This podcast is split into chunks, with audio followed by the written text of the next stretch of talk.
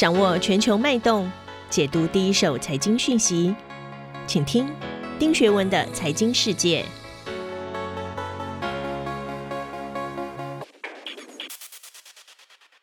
大家好。又到了每周一次，跟大家一起看看过去一周发生的重要财经新闻啊。首先，第一则我要跟大家谈的是十月六号啊，美元总算守住了近期欲罢不能的涨势，已经涨蛮久了啊。不过，能源价格近期也在飙升，引发市场对通货膨胀和升息的疑虑。打压投资人对较高风险资产的兴趣，所以很多资金移向了避险资产美元。全球金融情况我们要怎么解读？第二则新闻也是十月八号啊，纽约新德州的中级原油 WTI 近七年来首度触及每桶八十美元。其实最近我们看到天然气、煤矿、石油的价格都在飙升，大宗商品更是行情紊乱。这一场能源危机是不是真的在席卷全球？怎么解读？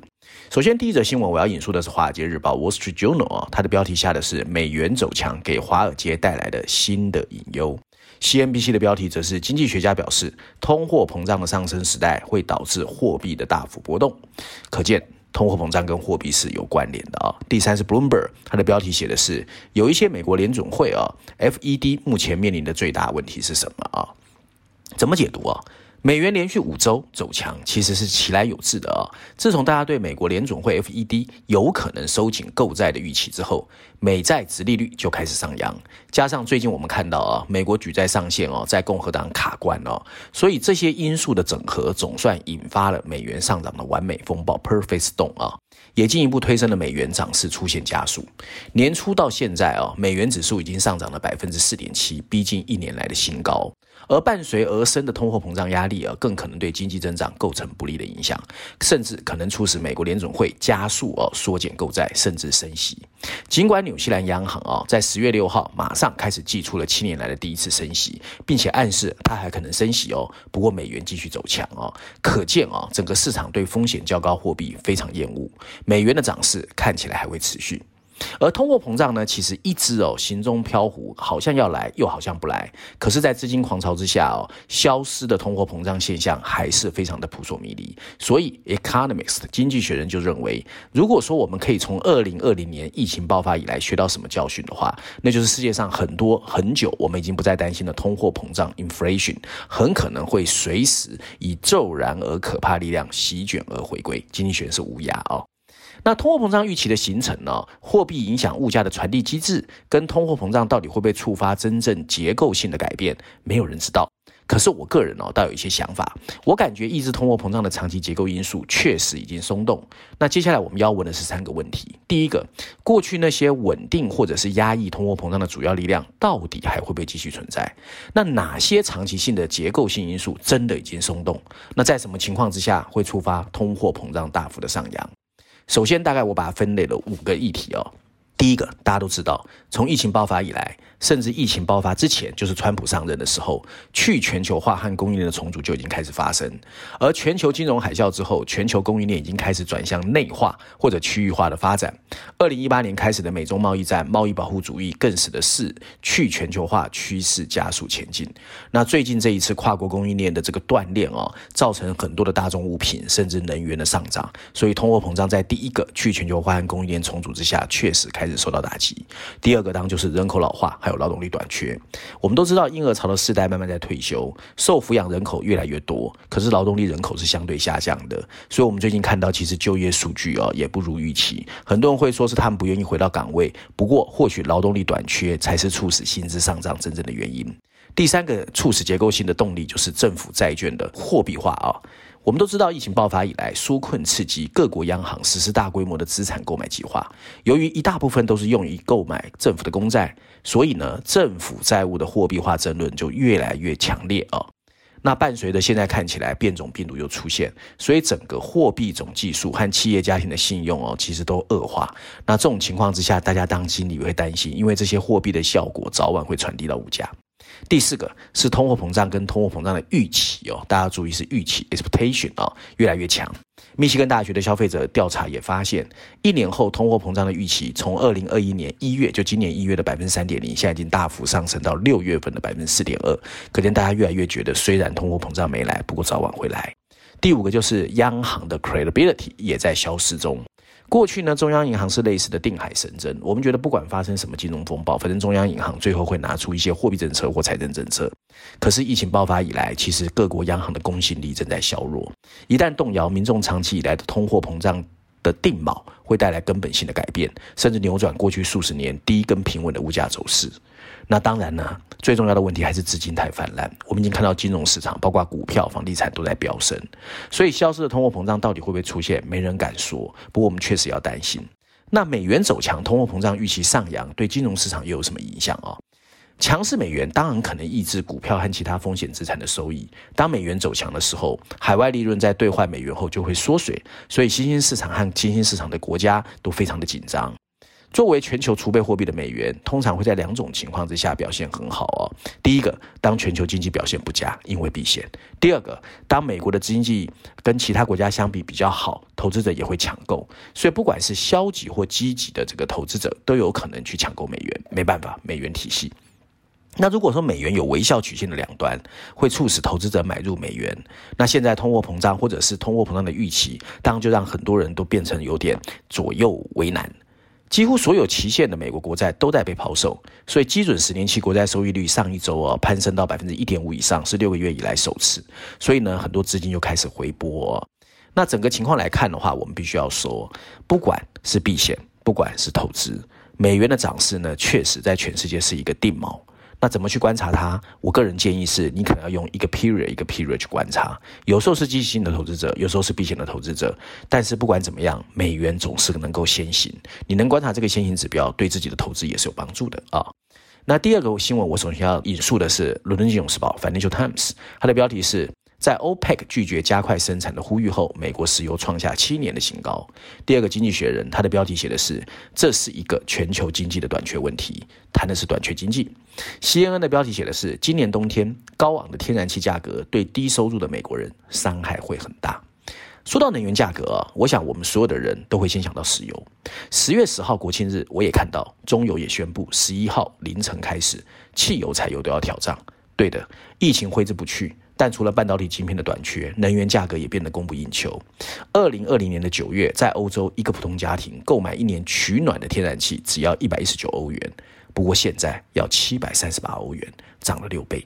有一个交易员就形容，现在全世界面临的有可能是一个大宗商品版的全球金融危机。事实上，短缺经济是出生自匈牙利哈佛大学的一个教授，叫 Janos Konnai，在一九八零年出版的生平最重要的一本书叫《短缺经济学》。他当时是用这个术语批评东欧的共产主义国家的中央计划。不过大家都知道，疫情完之后，大政府时代出现，那这个短缺经济会不会重扑而来？不知道。可是我们还是要小心。现在最让最让全球忧虑的就是供应链短缺的问题。在金融危机发生后的最近这十年，全球经济的问题一直都是缺乏足够的消费支出。我们曾经担心家庭是不是还清了债务，我们也忧虑政府会不会实施紧缩政策。我们更看见企业拼命在压制资本支出，尤其是实业方面的投资。而很多人都认为取之不尽的劳工，尤其新兴市场，永远用不完。但如今一切都不一样了。随着政府的纾困刺激无止境的流向消费者，消费支出快速的回温，需求强劲的连供给都跟不上。我们发现卡车司机竟然可以得到运送奖金，所有停泊在加利福尼亚州港外等待清关的货柜难以想象。能源价格更是螺旋式的上升，不断上升的通货膨胀吓坏了投资者，更让二零一零年以来的供给过剩一下让位给了短缺经济。那为什么会出现能源紧缺呢？其实这是一个全球性的问题。首先呢，台湾也曾经很关心中国的限电。九月二十一号，浙江省下令多个高耗能企业停产，早上通知，晚上断电。那台湾有很多的批评，不过我觉得中国只是一语去知全球。中国目前为止是全世界最大的碳排放国，约占全球排放量的百分之二十八。中国国家主席习近平二零二零年在联合会成立七十五周年视讯大会上表示，中国会在二零三零年达到碳高峰，在二零六零年碳迈向碳中和。不过，中国的发改委在今年八月宣布了一个能耗双控的这个晴雨表，很多省份都不及格，所以这个整个压力压下来呢，很多省政府只好采取短期的这个政策，就粗暴求生，然后限电。另一方面，不少地区在二零三零年达到碳高峰的预期下，二零二零年也要抢着违规去开始给两高的开绿灯。那这个是被上面知道之后，当然压力就来了。尽管官方不断强调限电背后是结构性因素，不过短期之内，中国在能源短缺这件事情上面也不会缺席。另外，据英国的《泰晤士报》报告哦，能源价格飙升是供需两方面原因同时在起作用。在需求侧，疫情时代经济重新开放，推高了对天然气的需求，各国还在努力减少对煤炭的使用，所以转向了污染更少的天然气，所以天然气价格就飙升了。在供应面呢，也很紧张。刚刚过去的特别寒冷的冬天，尤其极端气候，欧洲比平时消耗了更多天然气，所以供给跟不上。当然，需求不够，不够，供给跟不上。你说天然气会不会涨？现在我们已经看到西班牙、意大利、希腊、英国和其他国家都采取从补贴到价格上限的措施，来保证民众生活不会受到影响。其实早在二零二一年，不知道大家还记不记得美国德州的大停电，还有欧洲的能源危机，就已经告诉我们新旧能源转型的痛苦。叠加疫情刺激的后遗症，短期难以有效解决这个供需的矛盾。那疫情后大规模的财政刺激措施造成流动性的泛滥，能源这些大宗商品呢，也很容易受到金属属性的驱动出现上涨。还有就是海外能源危机背后都有新能源转型后能源体系不稳定的因素。那为了实现脱碳，欧洲电力结构呢，从煤电向天然气、海上风电甚至核能转型，那这些东西也是一些负面的因素。我们应该有几个启示啊，第一个就是其实整个传统能源应该是有序的退出。第二，你必须进一步从电端、发送端、储能端构建更加智慧和具有弹性的供电系统，还有建立更加广泛的电力大市场，才能加强区域电力的调配能力。全球能源下呢，我看好三条赛道。第一个是传统能源，煤炭，你不要小看它，因为过去几年投资太少，能源短缺它有可能会加大。第二个新能源，包括光伏的营运，包括核能电子，还有电网啊，就智慧电网、输电跟储能。那最近呢，其实大宗商品也很乱啊，不只是能源。道琼斯指数啊，所谓商品指数，到六月份为止，其实上涨了百分之七十，不过后来就上涨不动了。可是，一些材料，譬如说电池的锂，继续攀升。可是，其他还有一些大宗商品却已经逆转，譬如铁矿石，从七月中旬以来下跌百分之四十五，木材却又上涨了百分之六十三。原因为什么啊？那我引述经济学，他认为有三个主要的因素。第一个是经济反弹的起起落落不平衡。所以呢，以铜来说，铜价被推高，但是因为疫情，所以南美洲的矿山被关闭，所以它的整个就乱掉了。与此同时，各国政府有意加快绿色转型，这我们刚才前面提到，能源的转型会造成一定的紊乱。第三个就是地缘政治，是第三个驱动因素，使得前景更乱。那中国跟美国之间的对峙，那当然让事情雪上加霜。最后我要引述的是汇丰银行大宗商品贸易融资部的前主管 Jim Lombard，他认为。这场混乱很可能会持续到二零二五年，所以看起来能源也好，大宗商品的紊乱还要持续一段时间。照例，我今天要推荐是经济学人的这个封面故事、哦。最近几期有关地缘政治的封面故事之后，经济学人又拉回了全球财经的视野。在封面设计上，我们看见是一排空荡荡、只有一颗绿苹果的商品货架，货架上看入的就是我要谈的短缺经济。那经济学人呢，这一次引述的短缺经济，我刚才前面有提到，我就不多说。文章内容主要告诉我们，现在全球最感忧虑的就是商品短缺。在金融危机发生后的最近十年，全球经济的问题一直都是缺乏足够的消费支出。可是现在情况不一样了，现在变成一下让位给了短缺经济。最直接原因当就是 COVID-19。在疫情期间，对电子三 C 产品的需求暴增，而其中的半导体晶片短缺已经打击了像台湾这一类依赖出口的生产型经济体。德尔塔变种病毒的传播，逼得亚洲部分地区的服装工厂都关闭了。然而，短缺经济也是两个深层力量的产物。第一个是因为脱碳，从煤炭转向再生能源的趋势，使得欧洲，尤其是英国，受到了天然气供应恐慌的影响，还一度让天然气的现货价格上涨了六成。第二股力量来自保护主义。正如经济学这期的特别报道阐述的，各国的贸易政策目的不再是追求经济的效率，而是针对劳工和环境的标准调查，到为了惩罚地缘政治对手的一系列政治动作。脱碳和保护主义将可能使这个疫情持续的时间更长。对全球政策制定者而言，这绝对是最难应付的一个重要课题。以上就是今天我想跟大家分享有关全球财经的重要新闻，希望大家喜欢。我们下周见。